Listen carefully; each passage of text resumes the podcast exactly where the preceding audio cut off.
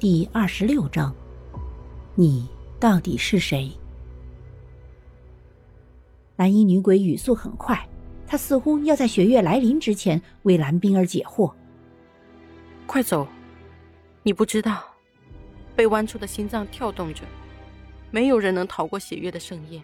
这是属于血月一个人的诅咒，从来没有人见过血月，只知道当血月出现，就会有一颗心脏被活生生的剜出，那是祭祀，那是祭品，是为了满足自己的私欲，也是为了成全自己的野望。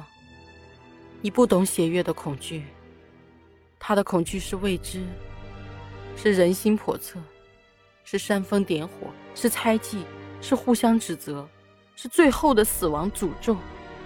血月不可怕，可怕的是血月来了之后的人心诡变。你为什么知道这么多？蓝冰儿问道。还记得你的梦吗？只有你能够看到我，甚至进入梦中，看到那里发生的事情。蓝衣女鬼说。蓝冰儿点了点头说：“我还记得，一对双胞胎姐妹，还有你，因为争吵。”其中一个误将你推下楼。蓝衣女鬼点了点头，说：“对，他们就是遇到了血月，受到血月的影响而出现猜忌、指责，最后误将我推下楼，才结束了这场血月之祸。把你推下去，怎么就解决了血月这个问题呢？”蓝冰儿疑惑的问道。“很简单，因为他们选择将我的心剜出。”当做祭品，献祭给了血月。蓝衣女鬼慢悠悠的说道，她的双眼开始慢慢发红，他看着蓝冰儿，勾唇轻笑说：“你会留下来的，对吗？为了你的身份，为了你的不解，你会留下来的吧？”我会找到真相的，但是我不会问你的。蓝冰儿目光一闪，说道。我知道你不会问我你到底是谁的，而且我也不会告诉你你是谁，因为连我自己都不知道我到底是谁，更别说我知道你是谁了。蓝衣女鬼抬手拨开她眼前的碎发，说道：“什么？”蓝冰儿一愣，有些惊讶的出声，似乎是没有想到蓝衣女鬼的回答会是这样的答案。很惊讶吗？其实这里的鬼，不知道自己是谁的鬼有很多，所以这并不稀奇。蓝衣女鬼说道。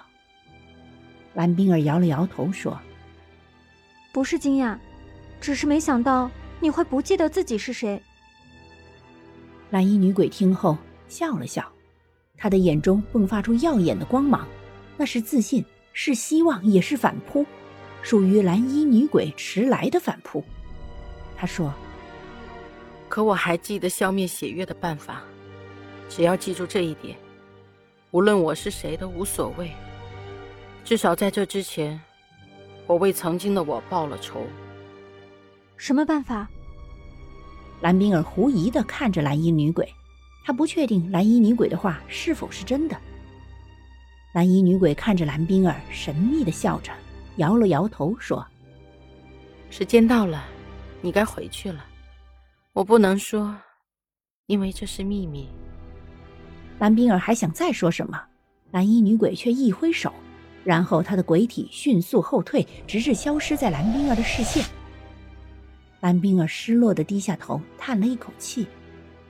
对于蓝衣女鬼未说的话，她有些遗憾。不过很快。蓝冰儿就信心满满的抬起头说：“希望在明天，也许一切的真相都会在明天找到的。而且他也不想什么事都需要依赖别人，就像他的信仰那般，永远不会放弃希望的。”他双手展开，看着手心，蓝冰儿嘴角勾起一抹浅笑，他轻轻握住，慢慢张开。在眼中，他的双手依旧什么也没有，可是，在心里，他却捕捉到了坚持。抓不住的，他不会失望；失去的，他不会在意。他只知道，在他不停的握住、张开、周而复返的时候，他抓住了光明，拨开了迷雾，露出心底的希望。他坚信他的坚持一定会成功的。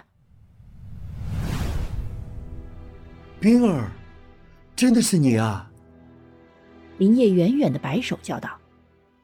听到声音，蓝冰儿望去，看到林业时，眼底划过一抹诧异，然后应声说：“我在这儿。”林业不过少顷就跑过来，他的目光带着一丝质疑，又恰恰带着几分疑惑，说：“冰儿，你原来在这里啊？你不知道，我们以为你去了王家大院，所以都去了祠堂找你。不过没有找到你。对了，那个时候你去哪儿了？”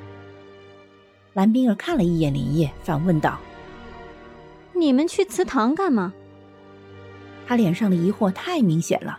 反而让林业感到了怪异的不对劲。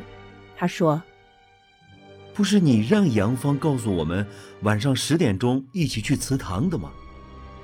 蓝冰儿狐疑的看了林业一眼，说：“你还知道什么？”林业刚想开口说话，远处却突然传来一声猫叫声，然后蓝冰儿就看到林业消失在眼前，轻挑柳眉。蓝冰儿眼眸闪烁，若有所思地看向远方猫儿发出声音的方向，那里一片漆黑，只有绿油油的兽瞳在黑夜里发出幽幽光芒。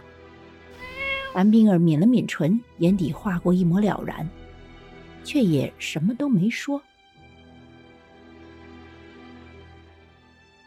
本集播讲完毕，下集更加惊悚，记得要听啊！